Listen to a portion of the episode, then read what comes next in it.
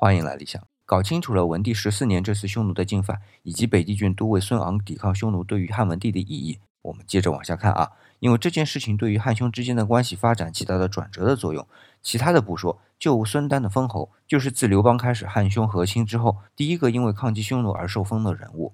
好，这部分内容在文帝纪后面还有记载，这里就不先做讨论。那冬天过去了，春天就要来了，又要开始例行的祭祀活动。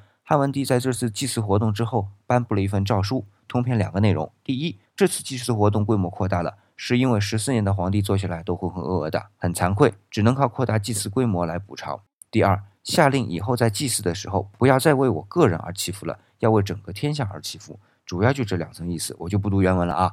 但是原文里有个用词是上帝，这不是基督教的上帝啊。这个上帝也称天地，其实我觉得用现在常用的词汇啊，就是上天或者上苍的意思。基督教里的上帝只是在翻译的时候借用罢了。